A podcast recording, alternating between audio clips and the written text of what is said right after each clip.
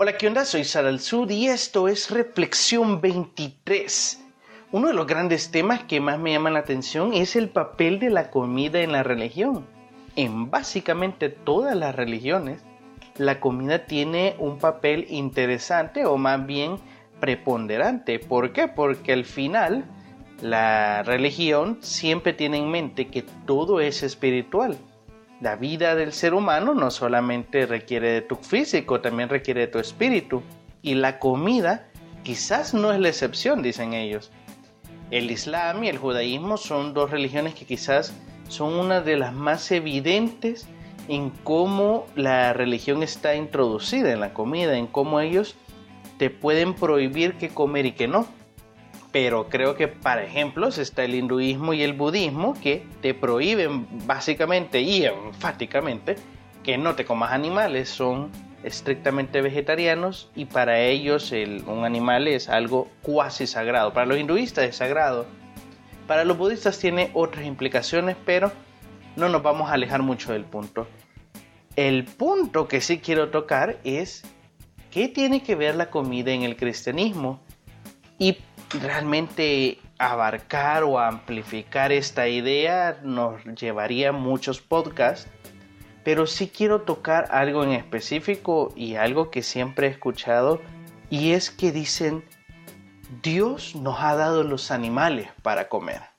Eso de ser vegetariano va incluso, en contra de lo que dice la Biblia porque Dios nos ha dado todo para comer, ¿verdad? Hasta quizás las piedras, yo no sé y te pone a pensar, sí, verdad, ser vegetariano no es algo que Dios quiera, porque entonces, ¿por qué no dio unos animales si son para comer? Y ya te pone eso a como carcomer, vea, y bueno, sobre todo cuando tenés unas alitas bien ricas frente a ti, el punto es llegar a descubrir si realmente la Biblia nos dice que podemos comer animales o no. Claro, siempre de la perspectiva que el cristianismo te libera, no te esclaviza. El cristianismo es una filosofía de vida, es ver las opciones que tenés y considerar cuál es más sabia que otra y escoger esta, obviamente. Pues bien, la idea de que la gente dice de que Dios ha dado a todos los animales para que no los comamos, viene del Génesis. Siempre te dice, mira, Dios creó los animales y mira, los hizo para comer. Pero realmente no es así. En el Génesis, en la creación, no aparece que Dios diga que esto es para comer, ¿no? Que los animales son para comer. Sino todo lo contrario. Dice que tiene todos los árboles del huerto del Edén para su comida. Pueden comer de cualquier árbol del huerto. Es decir, la alimentación, la nutrición que se llevaba en el huerto del Edén era 100% vegetariana. Es más, si me dejan decirlo, era vegana. Casi cruda y vegana. es decir, no tenían ningún tipo de alimentación de los animales. Ni siquiera estaba en la idea de ellos comer animales.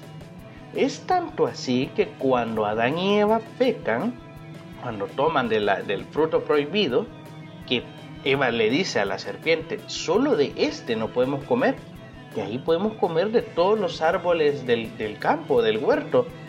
Mm, tampoco Eva le dice, ¿qué podemos comer de todos los árboles y hasta de los animales? Fíjate, es más, te podría hartar a vos. Eva no le dice así. Eva le dice que pueden comer de todos los árboles. Bueno, cuando pasa esto, ellos, cuando se esconden de Dios, para esconderse de que estaban desnudos, para esconder su desnudez, dice que fabrican huertos, fabrican hojas y las hilan de tal forma que se hacen trajes ¿no? de, de plantas.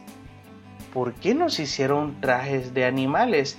De hecho, esto tiene una simbología que no es la que quiero tocar este día, pero no se hacen trajes de animales porque en su mente ni siquiera está el sentido de que el animal deba morir para servirles a ellos, ni siquiera de, vestimenta.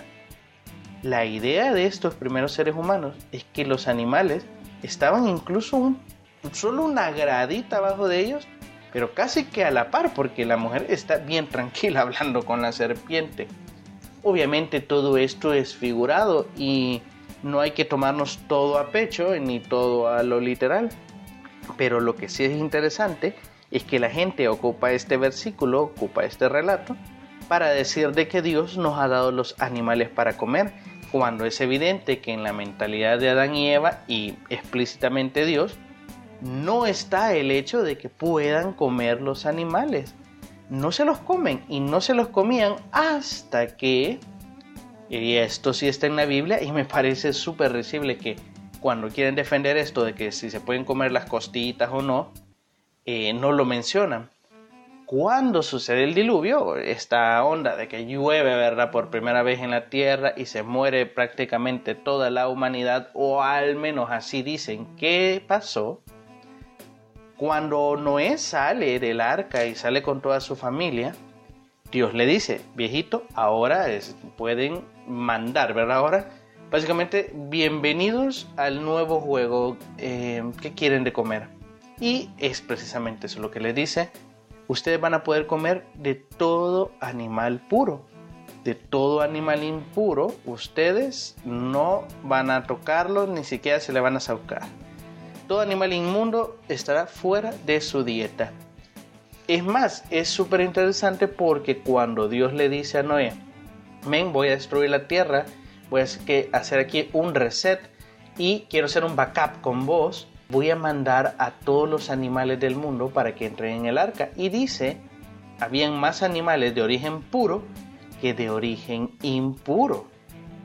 Y vos te quedas, güey, pero ¿dónde sacan esto? Ah, claro, lo sacan porque la Torah dice de que hay animales puros e impuros. Güey, pero la Torah son cientos de años después que se, que se revela, que se escribe. ¿Cómo Fox Noé sabe qué animal es puro e impuro? Ah, bueno, dicen la tradición oral hebrea que Dios le reveló la verdad y las instrucciones a toda la humanidad por mucho tiempo, aún antes de que se la revelara Moisés. Y habían muchas personas que seguían la voluntad de Dios a pesar de que ésta no estuviera escrita. Uno de estos ejemplos es Enoch. Enoch dice la Biblia que incluso Dios se lo llevó al cielo sin morir. Un gran vacil, ¿verdad? Lo interesante es que Enoch sabía qué hacer y qué no hacer aún antes que existiera la Torah. Entonces los judíos dicen de que él era sabio no porque había leído la Biblia, que obviamente no existía, sino que porque escuchaba las enseñanzas de Dios que habían pasado en tradición oral de unos a otros.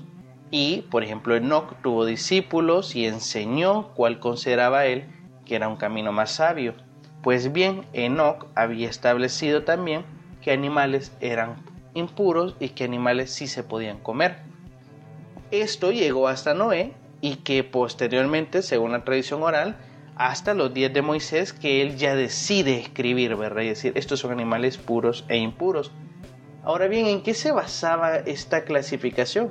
Más que todo en el hecho de que te caía mal y que no te caía bien. Es decir, por ejemplo, una de las reglas es que si quieres comer un animal del mar debe de tener escamas y aletas. E, esos son básicamente los dos filtros. ¿Te puedes comer un tiburón? No, porque tiene aletas, sí, pero no tiene escamas. Eh, ¿Te puedes comer un camarón? Bueno, no tiene ni escamas ni aletas, no te los puedes comer. Etcétera. ¿Por qué? Porque se tenía que estos animales, cuando te los comías, no hacían tanto bien como hacen otro tipo de animales que son los puros. Esa es básicamente la idea que se tiene de puro e impuro no tanto el hecho de pecar, de que estás haciendo algo ultra malo, sino que estás haciendo algo que no está bien para tu cuerpo. Entonces, cuando Dios le dice a Noé, va, mira, viejito, de estos animales sí vas a comer y de estos no, y por eso puse hasta siete veces más animales puros que impuros. Y es ahí donde Dios le dice, vaya, hoy sí te vas a poder comer de lo que vos quieras. Súper bien, súper nice. Y la gente va a decir, ¿Viste? ¿Viste que Dios dijo de que podíamos comer animales? Y ya te comes, ve ahí un, un gran bistec.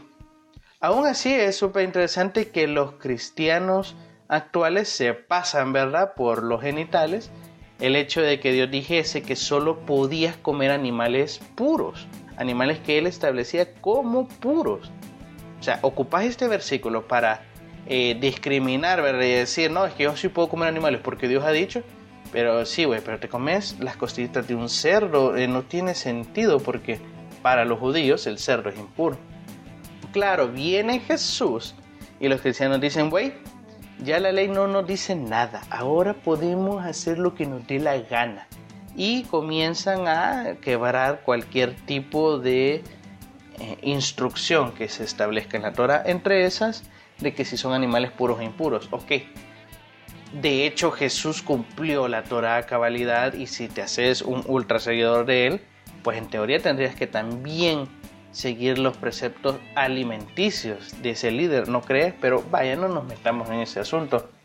Pero algo súper interesante, dejemos a un lado la comida, pongámonos en algo que Jesús explicó que pensarás que no tiene que ver con el tema.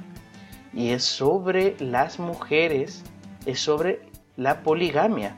Eh, los discípulos llegan a unas conclusiones un poco locas, todo para llegar a preguntarle a Jesús, Jesús, un hombre puede tener dos mujeres y básicamente Jesús le dice no. Moisés les permitió a ustedes que se divorciaran. En la Torá, en la ley, está que ustedes se pueden divorciar. Pero la idea principal es regresar al estado en como estábamos en el huerto del Edén. La idea es que ustedes no se divorcien. La idea es que ustedes pueden estar con una sola persona, así como Dios lo diseñó en el huerto del Edén cuando creó a Adán, le dio solo una mujer, Eva, ya está, a fin de la historia.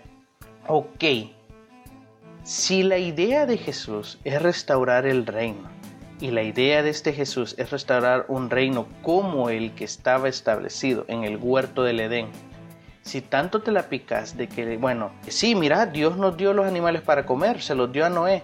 Ah, sí, güey, pero solo se los dio para comer los puros. Entonces vos venís a decir, no, no, no, porque Jesús va a establecer un nuevo reino en donde esa Torah ya no tiene nada que ver. Ok, pero el reino que quiere establecer Jesús es el del huerto del Edén. Él pone siempre el ejemplo de cómo eran las cosas al principio.